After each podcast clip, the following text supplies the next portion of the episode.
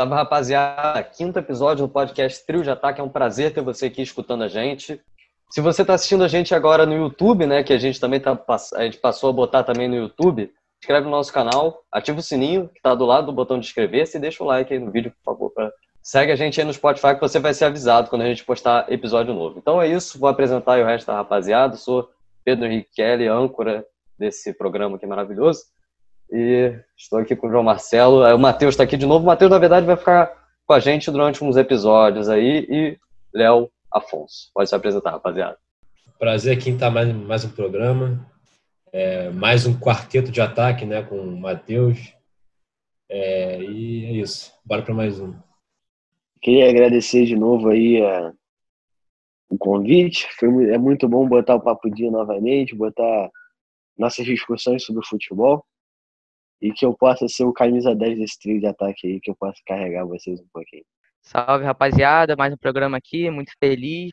É, o Matheus agrega realmente ao papo, mas acho que o 10 é um pouco pesada para ele, mas uma 8 aí tá bom. Queria só começar aqui abrindo, corrigindo uma, uma coisa que eu falei no último episódio, do, em questão do Mbappé, que eu falei que ele ia ficar fora do, da Champions inteira. É, na real, nem ninguém falou isso, eu que achei na hora ali. Inclusive, corrigir com uma outra informação da repórter do Esporte Interativo Isabela Pagliari. Ele está sendo preparado para jogar 45 minutos contra a Atalanta. Não sei se vai conseguir, mas é o que o PSG está tentando, então, mesmo se não é, conseguir... Atalanta no primeiro jogo? Você tá falando? Sim, no primeiro jogo. Tá. E aí, mesmo se não conseguir os 45, imagino que se o PSG avançar, a Semi já vai estar tanto apto para jogar. E vamos aí que tem muita coisa para debater hoje. A gente vai continuar falando de estaduais é, nesse episódio do programa, porque é, teve uma rodada cheia desse, do, do último episódio até é, o dia de hoje, que a gente está gravando, que é quinta-feira. É, teve muitos jogos importantes no Paulista. A gente já chegou à final com Corinthians e Palmeiras. No Mineiro, é, a gente já teve, já teve a final definida, que vai ser Atlético Mineiro e Tombense o Atlético chegando a mais uma final. É, em alguns outros estaduais também as finais já estão definidas, e no Gaúcho também a final já foi disputada, quer dizer, do segundo turno, e teve vencedor, o Grêmio venceu mais uma vez o Grenal, ganhando de 2 a 0 do Inter. E aí, o que vocês têm comentado dessa rodada aí que, enfim, foi lotada de, de coisa, assim, cheia? É, os estaduais é, caminhando para um final, né? O Carioca já acabou faz algum tempo começar falando do Paulista, que teve sua primeira final, né? Um jogo bem ruim, né? Tecnicamente, taticamente, um jogo bem podre, para falar de uma maneira bem clara, um jogo ruim de se ver. Mas apesar disso, acho que o Palmeiras entrava com certo favoritismo pelo elenco que tem, né?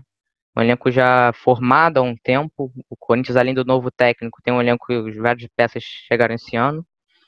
Mas o Palmeiras, que jogo horrível, especialmente do Palmeiras, que é de quem eu esperava um pouquinho mais. Porque o Palmeiras deu exatos um chute a gol o jogo inteiro. Uma falta do Bruno Henrique, que o Cássio deu um, um soco assim, uma, falta, uma defesa fácil para o Cássio. O único chute foi no segundo tempo. No primeiro, o Palmeiras não chutou a gol, deu só um chute no primeiro tempo inteiro, uma bola para fora. Enquanto que o Corinthians teve um primeiro tempo até bom dentro da proposta do Corinthians Thiago Nunes, do Thiago Nunes nesse momento, que é um time que é um misto daquele Corinthians do Carilli com o que o Thiago Nunes pensa de futebol. Que é um time que se defende, mas também sai para jogo algumas vezes, não é um time que fica com 30% de posse de bola, é um time que bate ali 50 vezes. Mas, e que conseguiu fazer esses quatro chutes a gol no primeiro tempo. O Everton foi o principal destaque, talvez, da partida é, que fez várias defesas boas. No segundo tempo, realmente, o Palmeiras, o Corinthians não jogou muito bem, não conseguiu criar. Mas no segundo tempo, acho que nenhum dos dois conseguiu. O Corinthians fez o primeiro tempo bom, né? É, queria também destacar, porque a gente não teve a oportunidade de comentar nas semis, né, os dois jogos. O Palmeiras fez um bom jogo contra a Ponte, no primeiro tempo, especialmente. Esse Palmeiras novo do Lucha com os dois meninos o Patrick de Paula e o Gabriel Menino. Os dois são muito bons, muito promissores. E o Palmeiras que alterna muito ali no meio de campo, né? Um time que às vezes fica com o Patrick de Paula como cabeça de área, o Ramires e o Gabriel Menino jogando, saindo mais. O Menino às vezes faz o meio, a meia, né?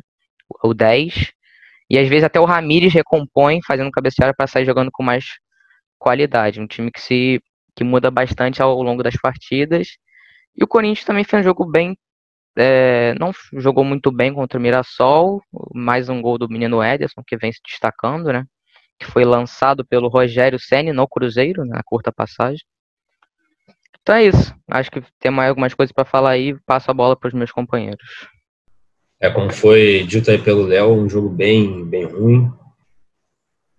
Principalmente considerando né, todo o clima que foi gerado, né, um clima quase de guerra, tensão que foi refletida no gramado. Foi um jogo é, com muita falta, é, interrompido muitas vezes, é, chegou a ter confusão. Mas falando mais do jogo, né, do, é, tecnicamente falando, deixou muito a desejar, é, principalmente o Palmeiras, é, apostando muito na bola longa, né, tentando achar o Rony na, na, direita, tentando um eventual domínio do Luiz Adriano, que muitas vezes não conseguiu.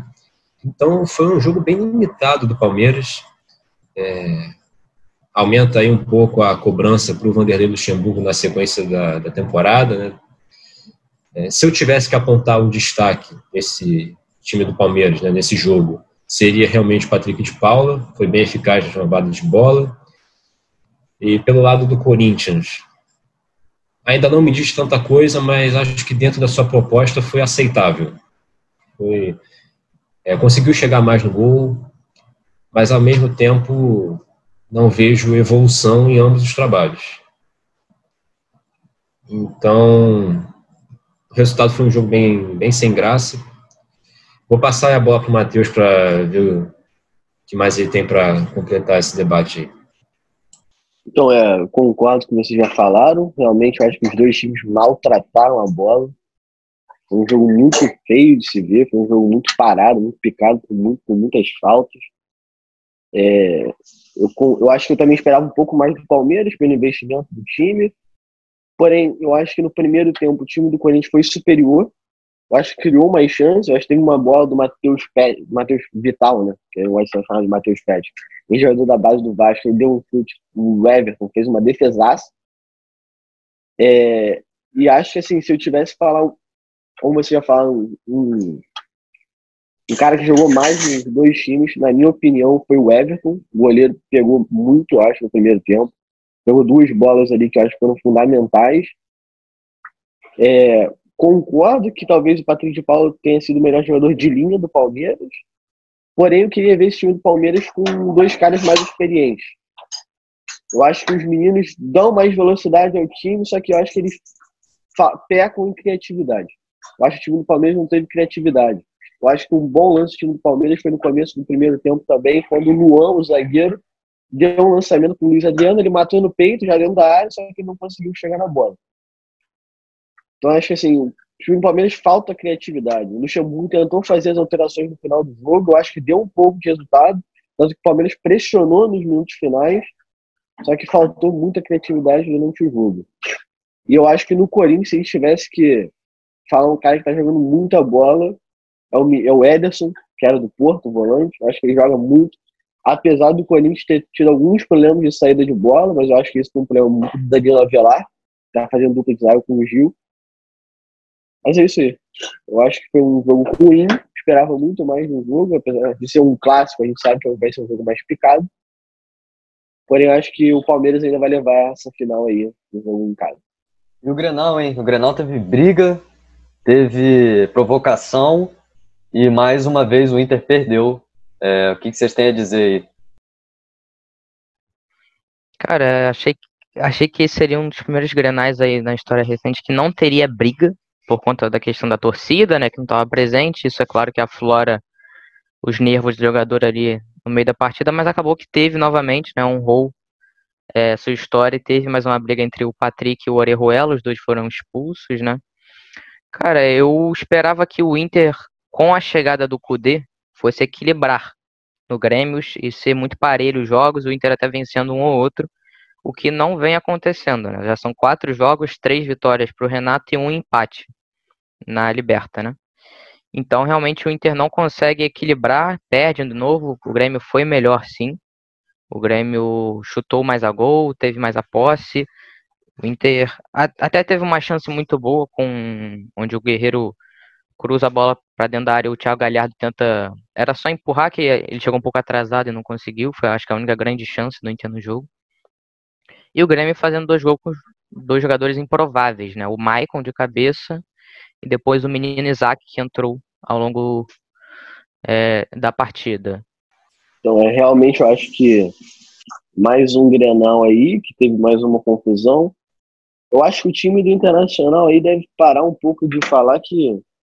de dar desculpa, né? Dar desculpa ao torcedor. Uma vez foi o campo, outra vez o time não estava completo. E agora vamos falar o quê? Realmente eu acho que eles estão jogando menos que o time do Grêmio. O time do Grêmio foi superior durante todos os, todos os grenais que tiveram. E acho que realmente o time teve mais posse de bola, foi o time mais criativo. Acho que o time do Renato é o time mais bem formado. A zaga Jeromel e Kahneman. Então, de 10 grenais é o oitavo que eles não tomam gols em grenais. Oitavo jogo que eles não tomam gols. Então, acho que assim, o time do Grêmio é superior ao time do Inter. Eu acho que falta humildade um pouco para botar para trabalhar. O time do Grêmio é campeão da Libertadores em menos de quatro anos. É um time que é um time, para mim, um dos melhores times do Brasil. E acho que se tivesse que exaltar um, alguém do Grêmio ontem, a gente teria que exaltar, além da dupla de zaga, o Diego Souza. Acho que o Diego Souza jogou muita bola ontem. É um cara que é difícil de tomar a bola dele, pelo corpo que ele tem, um cara muito forte. E ele fez um belo trabalho ontem à frente do ataque do Grêmio. Cara, vocês falaram bem aí do jogo, não tem muito a completar, não. Eu vou destacar, claro, a saída do Everton Cebolinha, né? Provavelmente fez o seu último jogo pelo Grêmio. É, vai fazer falta no futebol brasileiro. É, mas é isso. Em relação ao Inter, mais uma derrota para o Grêmio. Eu acho que, mesmo assim, não diminui tanto as expectativas com o time no, brasileiro. Ainda é um, um time a, a, a se prestar atenção. Acho que está no caminho certo, mas talvez um trabalho a longo prazo dê mais melhores resultados né, ao Inter.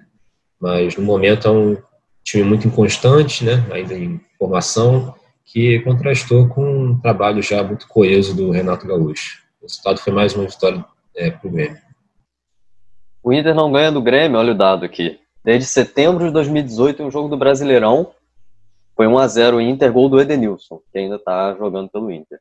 Só para lembrar que esse não foi a final do Gauchão, né? ainda vai ter a final do Gauchão contra o Caxias, então vale ressaltar. Vamos passar para alguns resultados agora. É, a gente teve Copa do Nordeste na terça-feira, a final finalíssima. O Ceará venceu de 1 a 0 o Bahia, tinha vencido por tinha vencido por 3 a 1 o primeiro jogo, segundo jogo ganhou de 1 a 0 e o Ceará se tornou campeão assim da Copa do Nordeste. A gente falou que o Ceará ia ser rebaixado, acho que a maioria do pessoal aí apostou que o Ceará ia ser rebaixado no episódio passado, mas o Ceará fez um ótimo jogo, dois ótimos jogos contra o Bahia, levando aí a Lampions. É, o Ceará foi campeão né, da Copa do Nordeste. É, acho que daqui da bancada, eu, Kelly e João Marcelo. Não, eu e João Marcelo botamos né, o Ceará rebaixado. Kelly botou o Botafogo e Matheus Fortaleza. É, realmente, o Ceará foi superior, né? O Bahia nos dois jogos, conseguiu anular o time do Roger. Acho que o Roger tem alguma coisa a mudar aí para o início do brasileiro. Mas, assim, só queria lembrar também que o esporte, há alguns anos atrás, foi campeão, da, acho que faz dois, três anos, foi campeão da Copa do Nordeste e foi rebaixado no Brasileirão em sequência. Então, assim, um, dois jogos de mata-mata da Copa do Nordeste não quer dizer que em 38 rodadas um time vai conseguir escapar e fazer uma boa campanha. Mas o Guto Ferreira, né, o Gordiola, disse que o objetivo do Ceará é a Sula e quem sabe uma parte de cima da tabela para ficar tranquilo em relação a não ser baixado. Vamos ver, vamos aguardar os próximos capítulos. Uma coisa que a gente pode ter certeza, vai ser interessante aí essa, essas disputas no, campeonato, mas eu continuo achando que estadual, né, Copa do Nordeste, né, campeonatos regionais não, ainda não são parâmetro para é, para o restante da temporada, ainda mais na situação atual. Mas, enfim, parabéns ao, ao Ceará e ao Guto Ferreira, um, grande personagem é, tanto folclórico do futebol brasileiro, muito simpático. Vem cá, vou fazer então uma pergunta aqui para você, já engatando nisso daí que o João Marcelo falou. Vem cá, vocês acham que estadual ainda é útil? Ainda tem que continuar existindo, assim, do jeito que está agora, como um torneio que dura mais ou menos três, quatro meses? Muita gente discute né, que o estadual já não tem mais muita função, que deveria começar direto com o brasileiro. O que vocês acham disso? O estadual tem que acabar, o charme tem que continuar estadual, porque é charmoso, é legal, jogar com os times do interior, sei lá. E aí? Tem ainda, tem função estadual ainda no, no calendário do futebol brasileiro? Então, acho que é muito difícil, né? Você parar pra pensar nas grandes ligas, não existe estadual. Né? Porém, no Brasil, quando a gente tem muitos times que dependem do estadual, é algo que não pode ser tirado, né? Você vê o estadual do Rio, Madureira, Volta Redonda, Bangu, são times que dependem dessa renda do estadual. Então, algo que não pode ser tirado, apesar que você. Que o futebol brasileiro é um futebol muito diferente do futebol europeu. Então a gente não pode pensar no futebol brasileiro como a gente vê o futebol europeu. Ah, o futebol europeu não tem estadual, realmente não tem. Mas a quantidade de time no Brasil é muito maior que o time na, na Europa.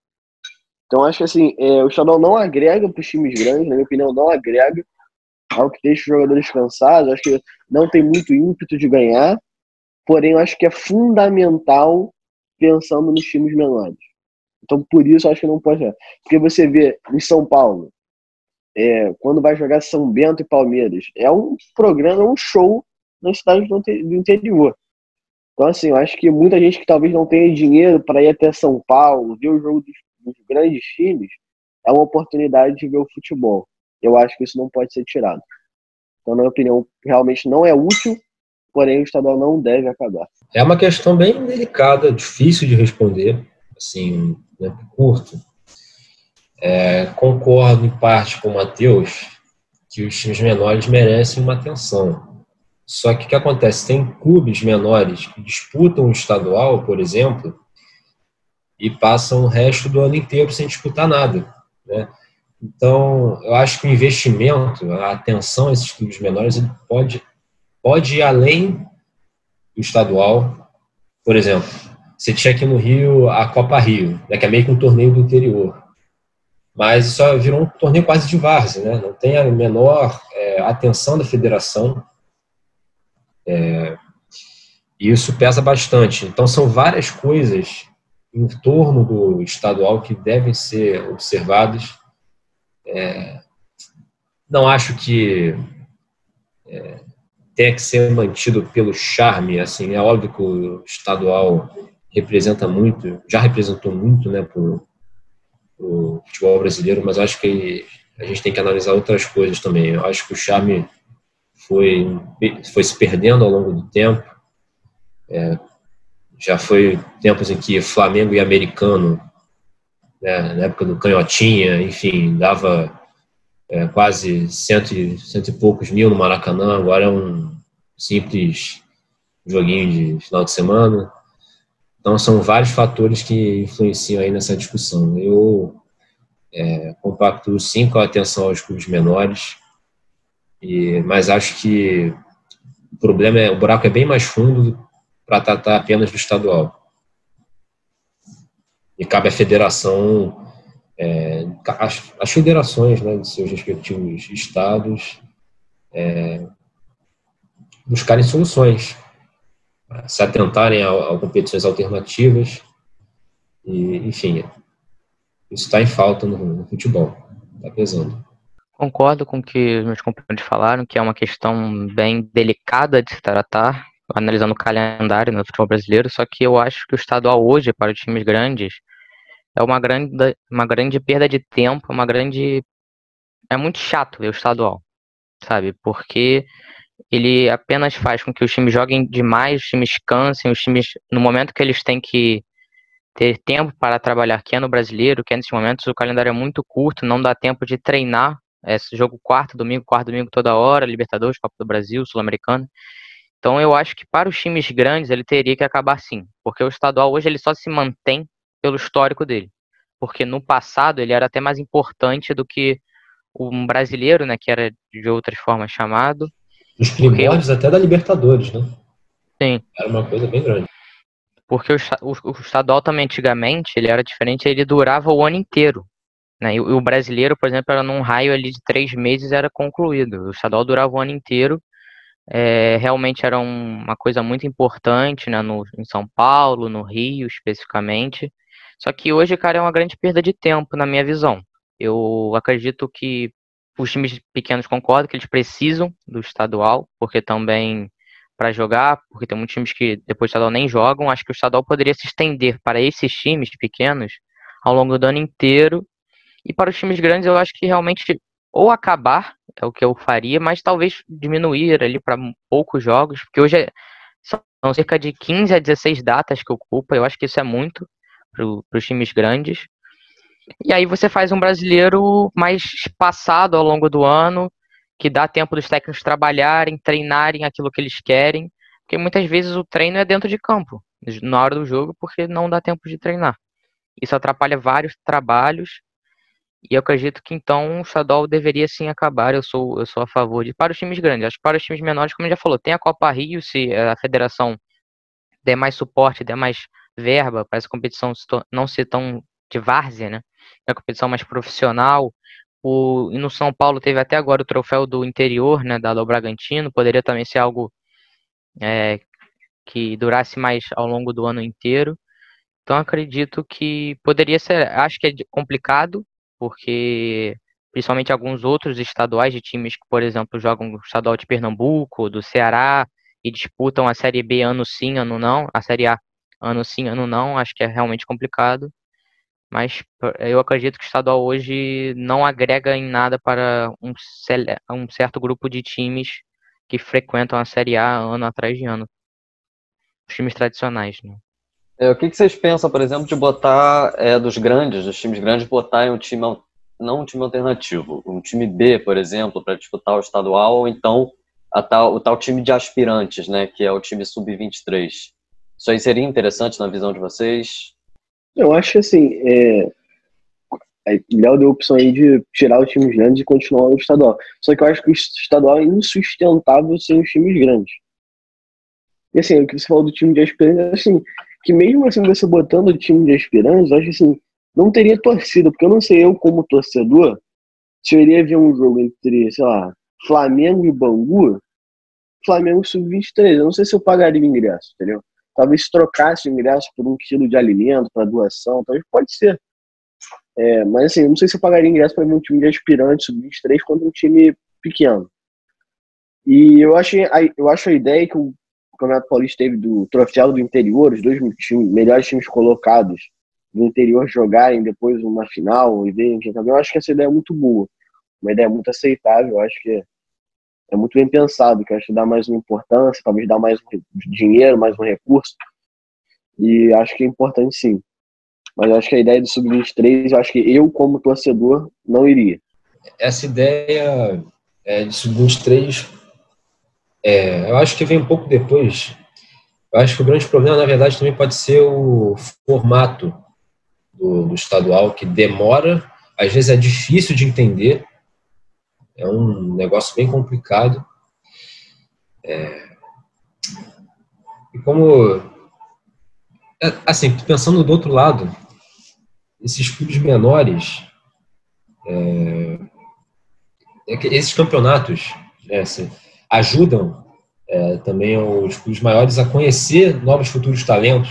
Eu vou citar, é, por exemplo, o Madureira trouxe nomes como é, Thiago Galhardo e Rodrigo Lindoso. Tudo bem, não, for, não são é, craques da bola, mas é, é uma, é uma comparação de como esses clubes eles podem é, oferecer, podem crescer e oferecer alternativas aos, aos os, é, os maiores, é, dar sua colaboração para o crescimento do futebol brasileiro, a revelar novos talentos, mas para isso, novamente, precisa da ajuda da federação, é, tem, uns, é, tem clubes caindo aos pedaços. Né? O, o, São Cristóvão, por exemplo, que já foi muito, já foi acostumado a revelar grandes jogadores, o próprio Bom Sucesso, Madureira, estão caindo aos pedaços. O Ronaldo, né? O Ronaldo começou lá no São Cristóvão. Sim, sim. Fenômeno. Então tem várias, várias questões. Esse modelo de estadual, ele demora, né? Ele cansa, demora, até ser concluído, e é sem graça, sabe? Então, é, eu acho que vale mais a pena pensar no modelo mais enxuto de campeonato. É, tá, é, pensar no modelo mais enxuto de campeonato, que não sacrifique tantos grandes e que ofereça as mínimas condições é, para os clubes de menor expressão. A gente tem que aceitar também que o, que o tempo passa, né? O charme, o glamour, ele vai passar com o tempo, nada dura para sempre. É, estaduais agora são campeonatos de quinta categoria quase. É, já foi novamente um principal é, evento do esporte nacional, né? Antes não tinha esse negócio de campeonato brasileiro Libertadores. Era cada um no seu campeonato regional, né? Cada um na sua aldeia. E Brasileirão depois era um, um outro, outro, outros 500. Os clubes focavam nos estaduais e Libertadores também era mais é, menos procurado ainda. É, um problema também que a gente tem é assim, vamos supor, o Campeonato Paulista, por exemplo, esse ano. A gente viu dois times com assim, passou o Mirassol pelo São Paulo na semifinal e o Palmeiras também pegou a ponte. Passou pelo Santos. Acho que assim, o estadual também perde muito, assim, se os quatro grandes não chegarem na final aqui no Rio, o Vasco não passou, não chegou na, na semifinal. Assim, eu acho que o estadual perde. Acho que o torcedor fica chato de ver, talvez, assim, uma final de um time grande contra um time pequeno. Porque a, é, o dinheiro, né, a questão financeira é muito relevante hoje no futebol brasileiro. Talvez antigamente, é, você falou assim, americano e Flamengo jogavam juntos, era um bom jogo, porque talvez o dinheiro não fosse tão evidente. Mas no mundo do futebol como hoje está, o dinheiro faz muita diferença. E fica chato você ver uma final de um time grande contra um time pequeno. Assim, lógico que é futebol, são 11 contra 11, dinheiro contra o campo. Lógico. Mas assim, o favoritismo é muito grande. É muito, muito grande. Eu acho assim, talvez realmente é fazer um calendário mais enxuto, um calendário menor, e que eu acho que tenha que ter os clássicos. Por exemplo, o Vasco não jogou contra o Flamengo esse, no Carioca desse. Mano, na minha opinião, o maior clássico do Rio de Janeiro, baixo no jogo do Flamengo.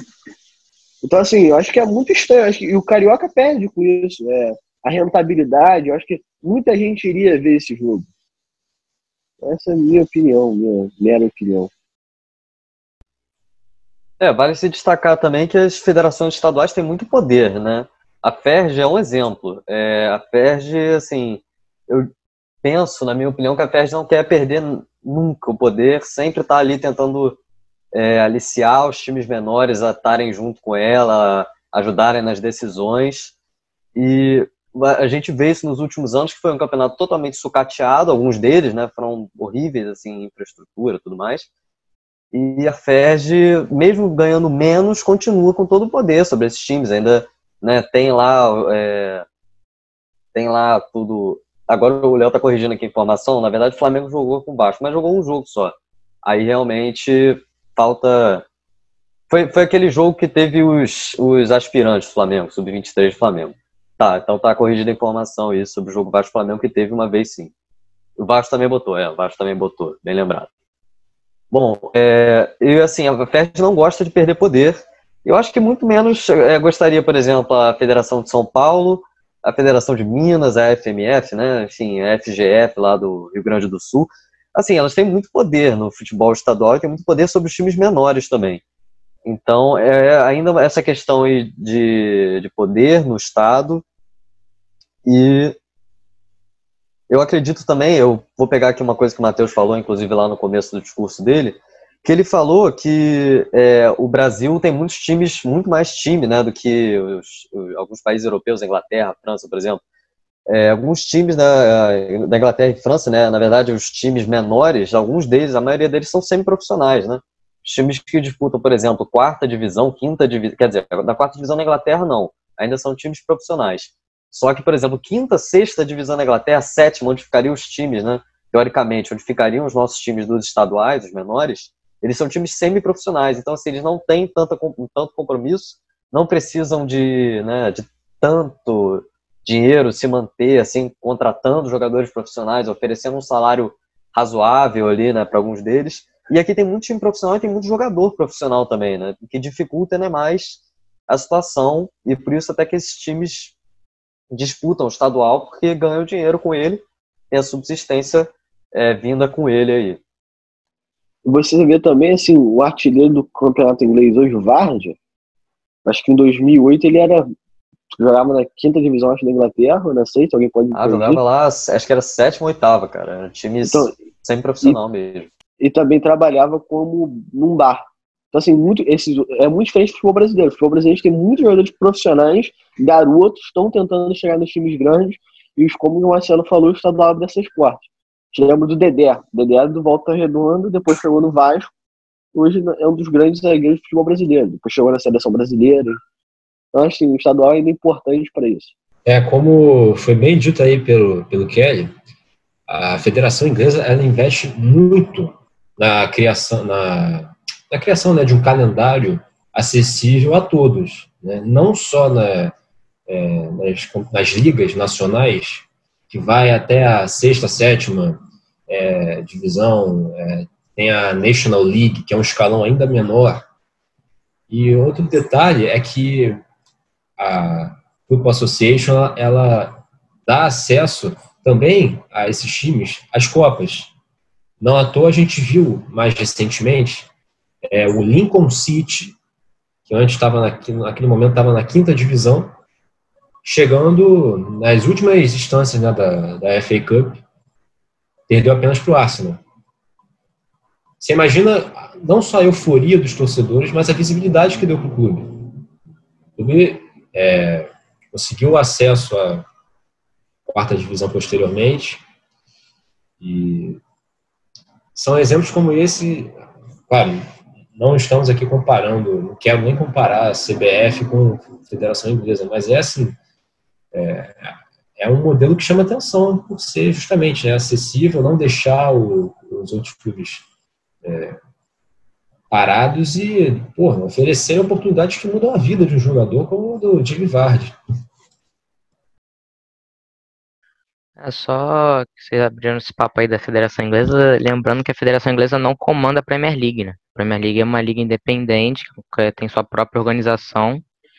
E por, só para pegar um, também um caso da Inglaterra, nos meses de dezembro e janeiro, times ingleses chegam a jogar três vezes por semana. É um calendário muito puxado, porque tem a Premier League e tem as duas Copas, né? Tanto é a Copa da Inglaterra, que é a FA Cup, e a Copa da Liga Inglesa, que é a Carabao Cup. Principalmente também porque na Copa da Liga, na Copa da Inglaterra tem o replay, né? E aí fica um calendário muito apertado, os técnicos reclamam, e tipo, o que eles, os times ingleses vivenciam por dois meses é o nosso calendário no ano inteiro, basicamente.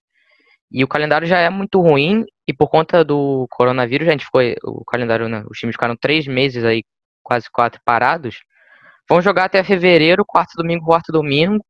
Vão ter que jogar é, no calor infernal, por exemplo, os times do Rio. De dezembro e janeiro no Rio de Janeiro, em pleno Maracanã, a sol, duas da tarde. Então, realmente vai ser muito complicado. É, é claro que não é culpa de ninguém, né? O futebol ter parado. Mas se nosso calendário fosse um pouquinho mais organizado, daria para fazer de um jeito melhor. Eu duvido, Mas... por exemplo, que a saída do Jorge Jesus sendo exemplo aqui, aproveitando que você está falando, não tenha sido influenciada pela questão do calendário também. O Campeonato Nacional vai terminar no que vem, né, o Brasileirão. Jorge Jesus tremeu, rapaz. Jorge Jesus tremeu. Técnico picha. Técnico picha, rapaz. Jorge Jesus nunca ganhou nada. Quem é Jorge Jesus? Não, tô achando. Eu acho que assim, eu acho que o que contribuiu para a saída dele acho que foi o, o coronavírus. Eu acho que ficar que foi ficar longe da família, porque é foda mesmo, ser tá numa situação dessa, você, ele, ele talvez seja é, grupo tem de risco. Idade.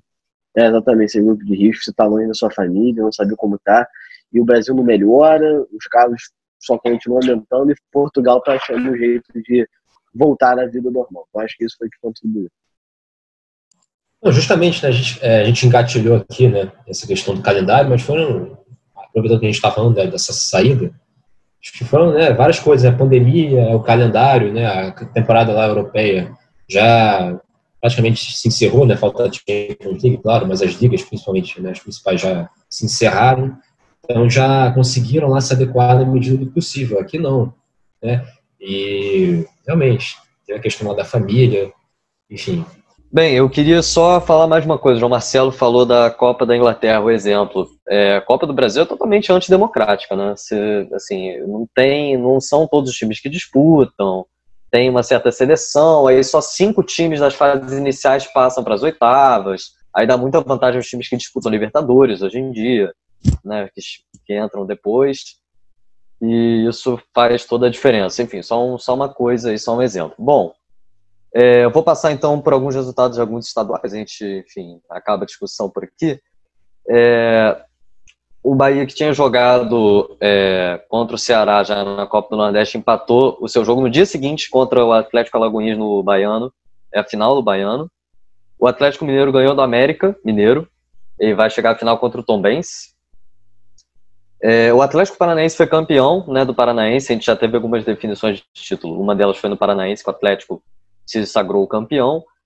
É, o Sport se livrou do vexame do rebaixamento, falando né, de mais times da Série A. O Sport se livrou desse vexame, ganhou de 5 a 0 do Petrolina. Né? Na verdade, já tinha se livrado antes da segunda rodada, né, que estava disputando o playoff do rebaixamento. Mas ainda assim, eu não acredito muito no Sport para essa temporada. E quem ganhou o Pernambucano foi um time inédito, nunca, nunca tinha ganhado Salgueiro ganhou Santa Cruz nos pênaltis. Brasileirão tá voltando aí, hein? Com jogos, alguns jogos foram adiados, é, Botafogo e Bahia, alguns devido aos estaduais, né? Botafogo e Bahia, Corinthians, Atlético Goianiense, Palmeiras e Vasco foram três dos jogos adiados e na verdade foram os, os três adiados. É, e o que esperar dessa primeira rodada do Brasileirão? A gente vai dar um palpite aqui, né? a gente vai palpitar em todos os jogos, quem ganha, se empata, enfim, o que dizer? É, a primeira rodada aí vai começar o Brasileirão, vai começar a corrida pelo título, vamos ver se vai ter uma disputa. É... E o, o, grande jogo né, da, da rodada, evidentemente, que é Flamengo Atlético Mineiro, né? Eu acho até uma pena esse jogo ser na primeira rodada, porque tanto o Domenech tá chegando agora, não vai ter conseguido demonstrar todo o seu trabalho nesse primeiro momento, e nem o São Paulo, né, que está tendo algumas dificuldades também em implementar seu estilo de jogo no Atlético. A gente lembra que, por exemplo, no Santos demorou, né, é, ao longo do país foi até criticado, né, no ano passado, por algumas atuações. Então também vai demorar um pouco e se esse jogo fosse, sei lá, talvez na sétima rodada, seria um jogo que acho que você veria de fato ali quem está jogando futebol melhor, quem conseguiu implementar seu estilo é, com mais naturalidade nos times, né? E, mas acho que vai ser um campeonato muito legal, cara. Acho que vai ter umas disputas interessantes. É, acho que a parte de baixo vai. Uma coisa que eu estou até curioso, realmente, para saber quem vai brigar lá embaixo. Tem muito time aí que tá mal. É, poucos times jogando bem, né? No país. E também lá em cima, para quem vai brigar para essas vagas da, da Libertadores, vai ser um grande campeonato, com certeza. Então a gente já vai palpitando aqui. Vamos dando os palpites. Bom, bora lá. Primeiro jogo, sábado, 7 horas da noite. Fortaleza e Atlético Paranaense. Eu vou de vitória do Atlético. Vitória do Atlético. Vitória do Atlético. Também acho que o time do Rogério Ceni pode surpreender aí. Eu acho que vai dar empate. Empate. Curitiba e Inter, 7,6. É, eu vou de vitória do Inter. Acho que é mais plausível. Vitória do Inter. É, eu vou, eu vou de vitória do Inter. Não tem muito jeito, não. Acho que esse jogo também dá empate. Esporte Ceará, 9 horas da noite. Eu vou de vitória do Ceará. Vitória do Vozão. Vitória do Ceará. Vitória do esporte. É, eu não creio numa vitória do esporte, não, até porque o time tá bem mal aí, né? Derrapou no estadual. Bom, aí Flamengo Atlético Mineiro, agora que vai ser. Eu creio numa vitória, assim, eu creio ainda numa vitória do Flamengo, mesmo com essa questão toda do Domenech, Domenech ainda chegando e tal. Eu ainda creio numa vitória do Flamengo. Flamengo com algumas sobras. Flamengo com um equilíbrio.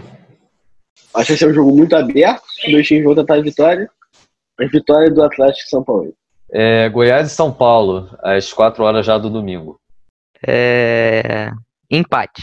É, eu vou de vitória do São Paulo. Acredito que o São Paulo vence essa. Esse aí eu vou de empate. Vitória de São Paulo. É, o Goiás está muito tempo sem jogar, né? O Campeonato Goiano ainda não voltou. Santos e Red Bull Bragantino, jogo interessante também, às 4 horas da tarde do domingo. Olha, eu vou arriscar aqui, vou de vitória do Red Bull, Bragantino. Acho que isso aí não é arriscar muito não, cara. O Santos tá uma bagunça, todo mundo tá querendo sair, vai dar Red Bull Bragantino. Red Bull. Vitória do Santos. Grêmio Fluminense às 7 horas, vai ser o último jogo agora desse final de semana. Eu creio numa vitória do Grêmio. Tá embalado aí por causa da vitória contra o Inter. Baile do Grêmio em Porto Alegre. Vitória do Grêmio. Não sei com sobra. Vou falar que é vitória do Grêmio. Eu acho que o Fluminense já surpreendeu o Grêmio em algumas vezes na Arena Grêmio. Eu acho que esse jogo dá empate. A gente ainda não tem certeza se esse último jogo, Grêmio Fluminense, se ele vai ser adiado, porque o Grêmio ainda vai ter que disputar é, a final geral do Campeonato Gaúcho contra o Caxias, que ganhou o primeiro turno. No Santos, aliás, a gente falou aqui jogo Santos e Bragantino. No Santos teve a bomba, né? Gesualdo demitido. Pobre Gesualdo, ficou o quê? É, ficou um tempo até no Santos, mas por causa da pandemia. Na maioria do tempo ele não estava jogando. É, veio aí o treinador português, mas acabou, enfim, não durando muito tempo. Perdeu aquele jogo lá para Ponte Preta, né? Ponte Preta fez um bom jogo. E, bom, o que vocês têm a dizer sobre Gesualdo demitido? Cara, tenta, o Santos tentou trazer o novo Jorge Jesus, né? Tentou trazer um outro português, só que o Gesualdo está em outra fase da carreira. Eu acredito em decadência total, é, não ganha, não dirige um time português importante há um tempinho, né? E não apresentou um trabalho muito bom. E acho que atrelado a isso também está o fato da situação muito ruim do Santos financeiramente, né? O time devendo salário, não paga desde acho que antes da pandemia, cortou o salário em 70%, né, durante a pandemia, algo que não agradou a maioria dos atletas, o Sacha já está aí na justiça, o Everson também, tudo indica que os dois querem, se conseguirem rescindir o contrato, vão para o Atlético Mineiro, voltar a jogar com o São Paulo, situação desesperadora do Santos, e estão falando que Alex Estival ou Cuca estará voltando em breve. Eu acho que essa demissão é um sintoma da total bagunça que está o Santos, uma falta de uma falta né, de planejamento ao contratar um treinador. Eu sinceramente, desculpa, eu não sei é, se Jorge Jesus é, virou uma tendência dos outros times de querer, por parte do Santos, né, perdão, de querer contratar um treinador português e achar que vai dar certo, simplesmente pela nacionalidade, porque o cara tem 74 anos e o último trabalho dele foi, foi um, pouco, um pouco repercutido, né? Foi no Catar, estava trabalhando num jornal lá de Portugal, é, veio para cá, né? Vai assumir um ambiente conturbado que nem o Santos. Estou falando não dentro de campo, mas da politicagem, dos bastidores. E de quebra, além de perder né, o seu treinador, eu, assim, é, embora não tenha concordado né, com a contratação do Gesualdo, acho, não acho que o problema do Santos está no treinador, acho que está realmente nos bastidores, tanto que, é, além da demissão do Gesualdo, tem também as dívidas é, astronômicas do Santos, tem o Sacha na justiça, né, vários outros jogadores também. É, Sacha que tentou é, ainda forçar uma transferência para o Atlético Mineiro a pedidos né, do São Paulo, não conseguiu. Então a briga se estendeu aí judicialmente. É, mais recentemente, o Achipato do Chile está é, tá começando a cobrar o Santos por uma dívida que não foi quitada pelo Soteudo. Então é um ambiente assim desesperador para o Santos. O torcedor santista realmente é, não está nada satisfeito com razão com o presidente Pérez. É, o Gesualdo, acabei de pesquisar aqui, ele trabalhava no, no Qatar há quatro anos já. Antes disso, ele dirigia um time do Egito. Tá? Do Egito. É, e o último trabalho dele num, num, num, dos três grandes né, de Portugal foi com o Sporting em 2012, que ele também foi coordenador técnico, então foi contratado meio que para isso. E o último título, o último time de fato de Portugal relevante que ele dirigiu como técnico ao longo de toda a temporada foi o Porto em 2000, na temporada 2009-2010. Então era o cara que já estava fora do mercado português, né? Há um tempo e o Santos tentou. Acho que o Santos, acho que a ideia de trazer um treinador europeu, estrangeiro é válida. Todo mundo está tentando fazer. Só que tentar próximo do que o Flamengo fez, né? É, ir atrás, saber como qual é o estilo de jogo do cara, o que ele. as ambições dele aqui no Brasil, acho que o Santos só escolheu um nome ali avulso e trouxe achando que ia dar certo. Acho que errou o Santos, como o Marcelo falou, é um sintoma dessa diretoria do Pérez, que é um cara que, que tá muito mal, né? Comete vários erros. Lá atrás, já num time que o Santos tem um DNA ofensivo, né? Ele trouxe o grande Jair Ventura, né? Que mundialmente, popularmente conhecido como Jair Tortura, né? Um técnico um pouco defensivo que não agradou. Então, realmente, essa direção do Pérez está bem triste. Então, é, eu concordo que já foi falado na mesa. Eu acho que a culpa não foi muito do Gesualdo. Eu acho que o Gesualdo que realmente já estava fora do mercado. Porém, eu acho que o jogo da Ponte Preta, o Santos estava até jogando bem, até a expulsão do Marinho, acho que foi muito prejudicial. No jogo contra o Bragantino também, eu acho que, acho que foi o jogo do Bragantino, que também teve uma expulsão que prejudicou o time do Santos. Eu acho que o time do Santos já tem esse problema com a polícia há algum tempo, mas sempre vem surpreendendo, beliscando uma vaga em Libertadores, em quarto lugar. Só que assim, eu acho que o time do Santos não é um time ruim, eu acho que o Solteiro é um grande jogador. Eu acho que tem o Sanches, que tem um bom jogador, tem o Feliz, que é um bom jogador. Eu acho que tem o Marinho, que é um grande jogador também. Só que eu acho que assim, é, eu acho que o Pérez, que muita gente já conhece, sabe que é Santista, eu acho que ele deveria renunciar. Eu acho que já é o último ano, acho que para o torcedor do Santos, para o Santos, é melhor a renúncia do Pérez. Para mim, o Pérez teria que renunciar antes do brasileiro. E, é muito estranho porque uma curiosidade sobre o Pérez é o, Santos, né, não é o time da capital. O, o, Pérez não mora em Santos. O Pérez mora em São Paulo. Ele não tem casa em Santos. Ele tem que pegar um carro, ir para Santos todo dia, pegar um hotel. Então, assim, isso não existe. Com o presidente, não existe um presidente de um grande clube morar na cidade do grande clube. Então eu acho que o Pérez, eu acho assim, uma mensagem, Pérez, renuncia, Pérez. Você já tentou, não deu certo. Deixa o outro tentar agora. Eu, eu, a minha mensagem que eu falo pro Campinas, renuncia. Não deu certo. Deixa o outro começar o trabalho antes do brasileiro. Senão, é, porque até agora está sendo um tempo perdido. É um tempo que a pandemia deu para talvez restaurar o elenco e não, assim, é um tempo que para esses times que é o Leco, é um, são, são presidentes assim, que tentaram, chantam, são apaixonados, até que foram que presidentes não deram certo, não deram certo. Fizeram movimentos errados, políticas mal feitas, então tem que renunciar, não tem jeito. Se, se for amor realmente, se for amor realmente, tem que tem que renunciar. Mas eu não acho que o time do Santos é, time, é um time fraco, não. Eu acho que a culpa não foi do treinador. Eu acho que o treinador caiu muito mais pela mal politicagem do, do Santos do que pelo time. E acho que o time do Santos tem um bom time para beliscar de novo uma vaguinha aí na Libertadores e tal.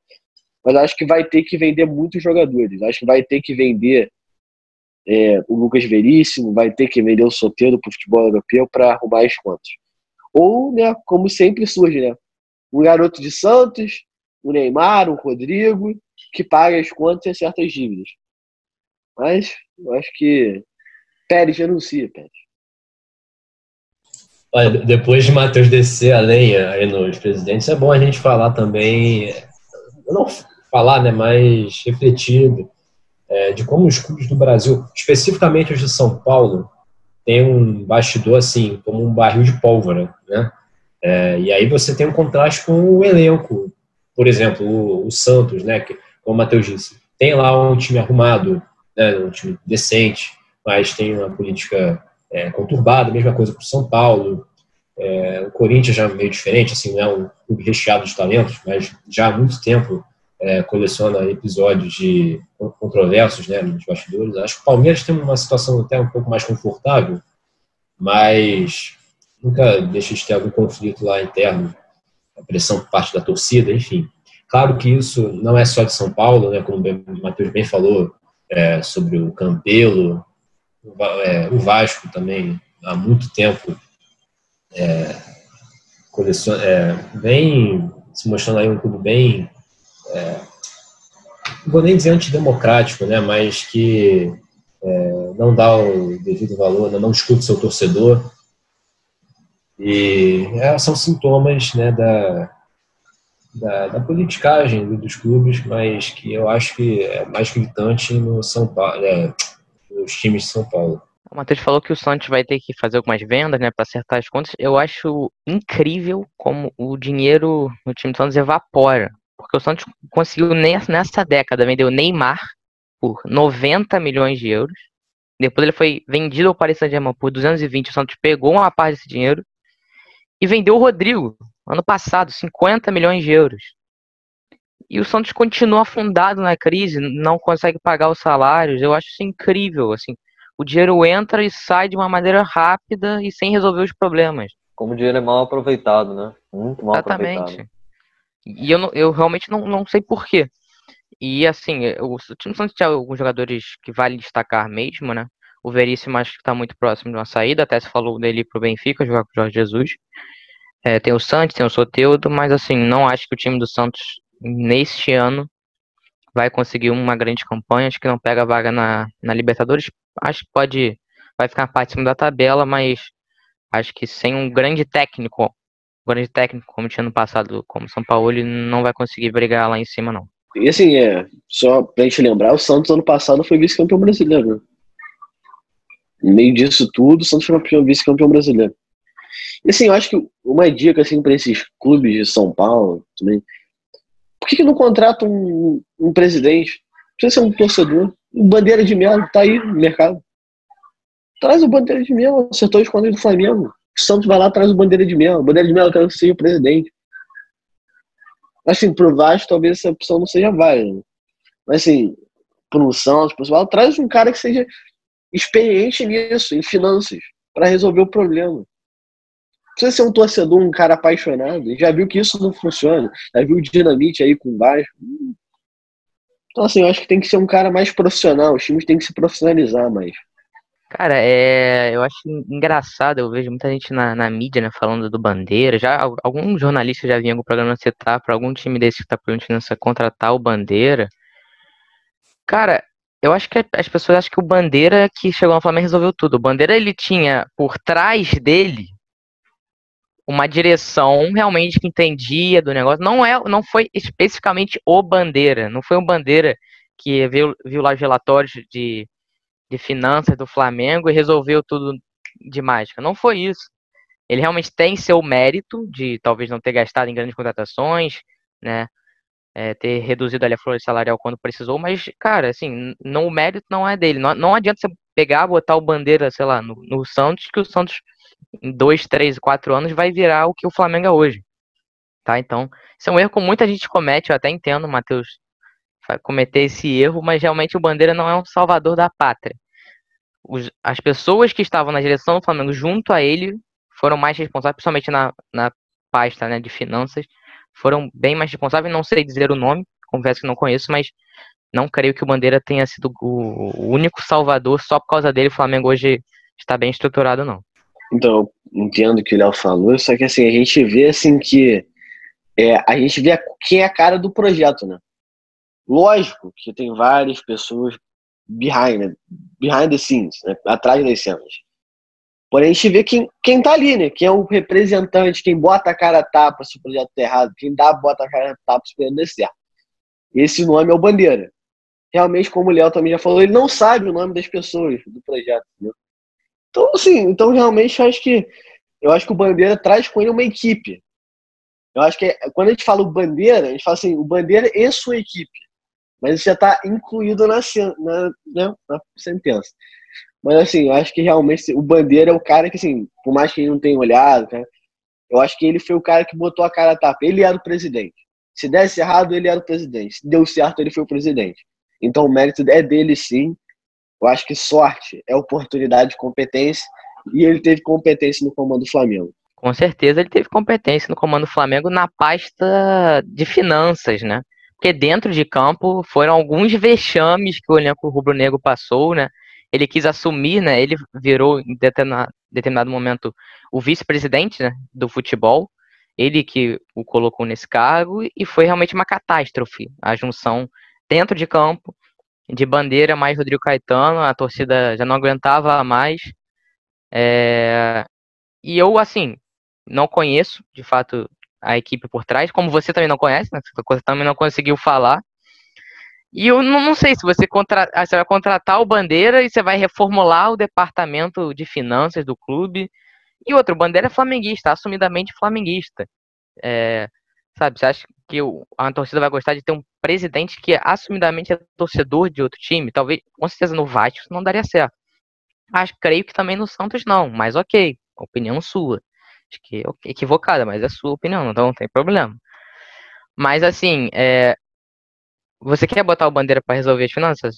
Ok.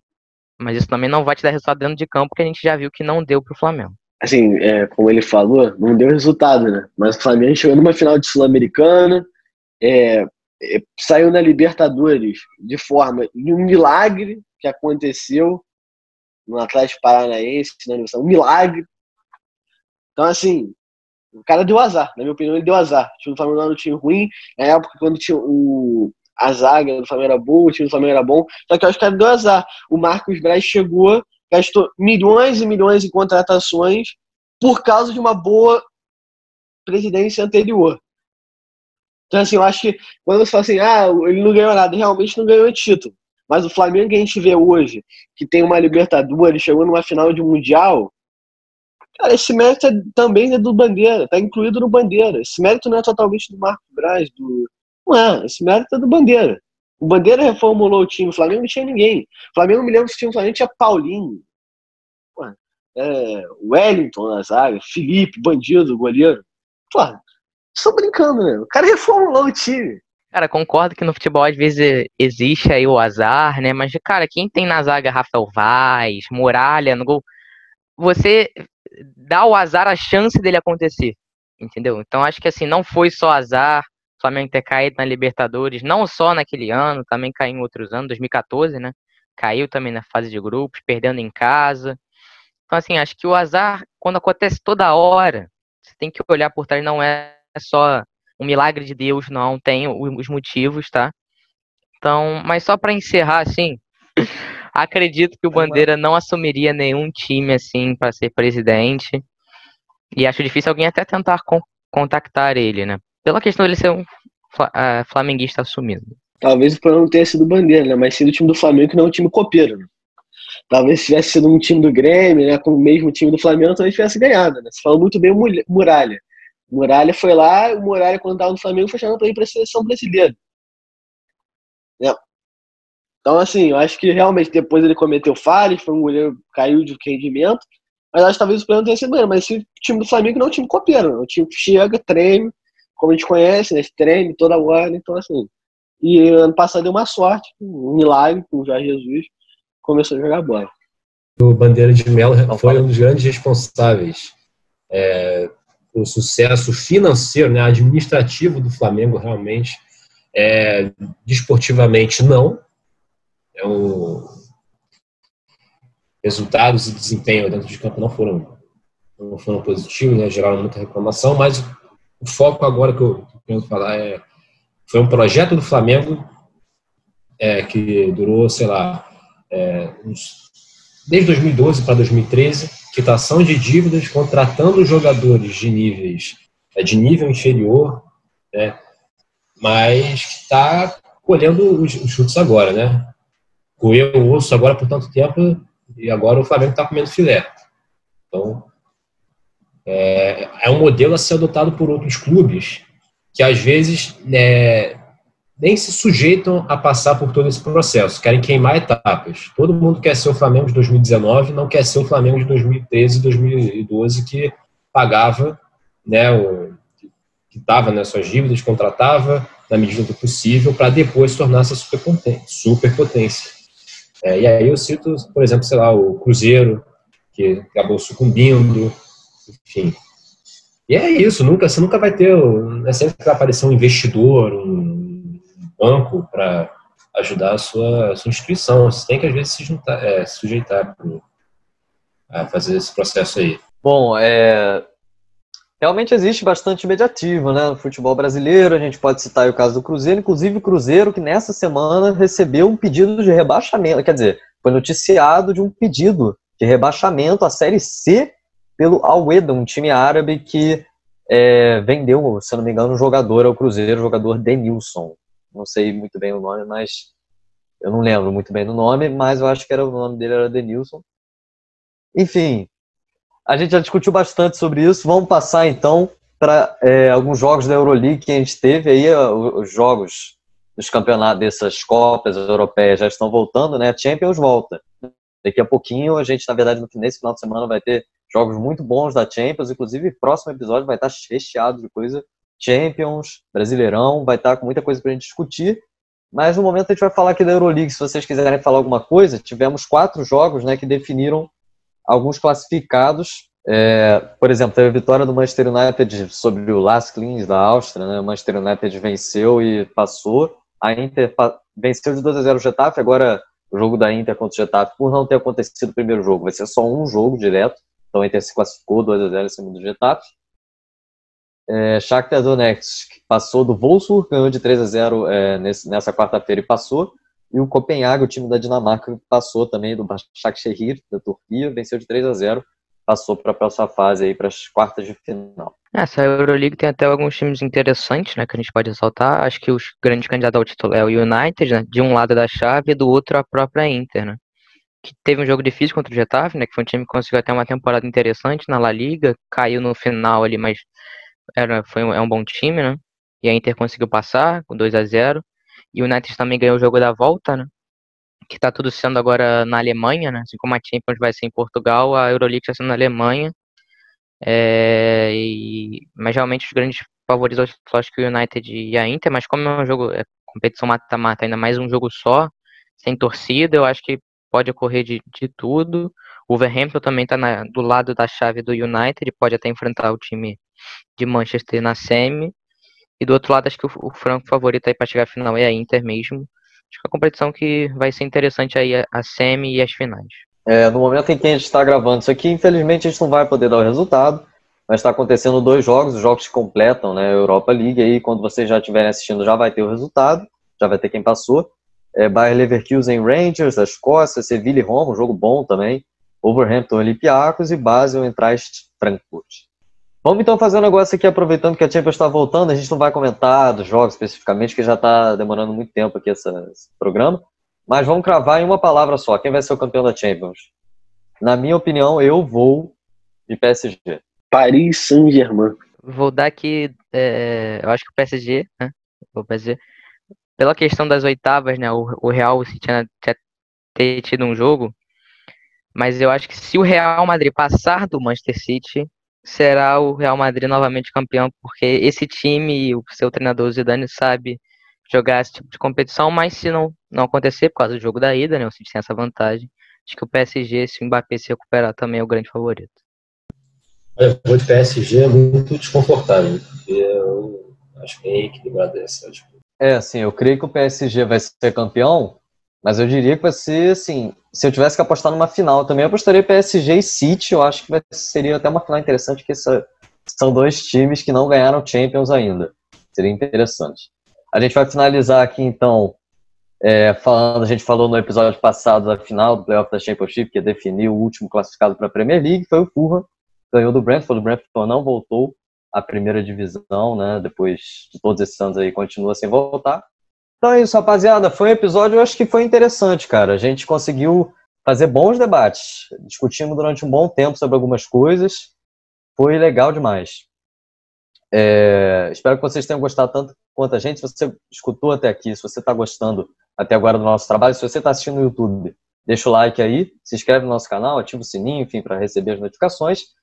E se você está assistindo no Spotify, segue a gente para todo episódio novo você receber a notificação e ficar sabendo que a gente postou. A gente sempre posta sexta, mais ou menos ali no horário das quatro horas, né? Nunca muda. E dessa vez não vai ser diferente, postaremos esse episódio, quer dizer, esse episódio está saindo aqui na sexta às quatro. Mas é só você receber a notificação mesmo. Então é isso, eu me despeço, foi um prazer estar com vocês aqui. Eu nem falei tanto assim, deixei para os caras comentarem. Matheus, obrigado aí por estar junto com a gente, né, sendo convidado tá quase formando um quarteto de ataque aí. Muito obrigado, João Marcelo, também, o Léo, que agregaram também, sempre agregam bastante. Um abraço aí, rapaziada. É, mais uma vez, obrigado ao Matheus. É, esse quarteto de ataque aí tá dando certo por um tempinho, né? Mas é isso, o tempo passa quando o papo é bom. E agora, por exemplo, na hora do meu almoço, eu tô com fome. Bom, foi muito bom o papo. É, algumas alguns debates interessantes que nós tivemos hoje. Semana que vem promete, né? Vai ter os jogos da Champions, como o Kelly falou. E também é a primeira rodada brasileirão. Vamos, acho que vamos ter mais assuntos para debater. Realmente o Matheus está agregando muito no papo. É, acho que está falando algumas coisas equivocadas, mas faz parte, né? Menino é novo aí. É um pouco.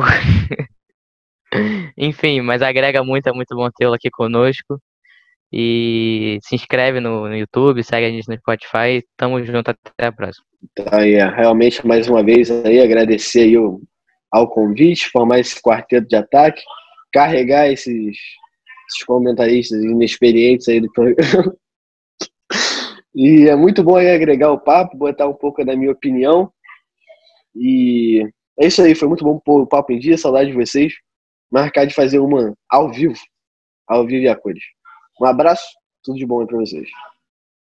É, seria interessante fazer um ao vivo mesmo. É isso, então a gente termina por aqui. Semana que vem promete, hein? Champions, Brasileirão, vai ter muita coisa boa vindo aí. É isso, rapaziada. Valeu, até a próxima.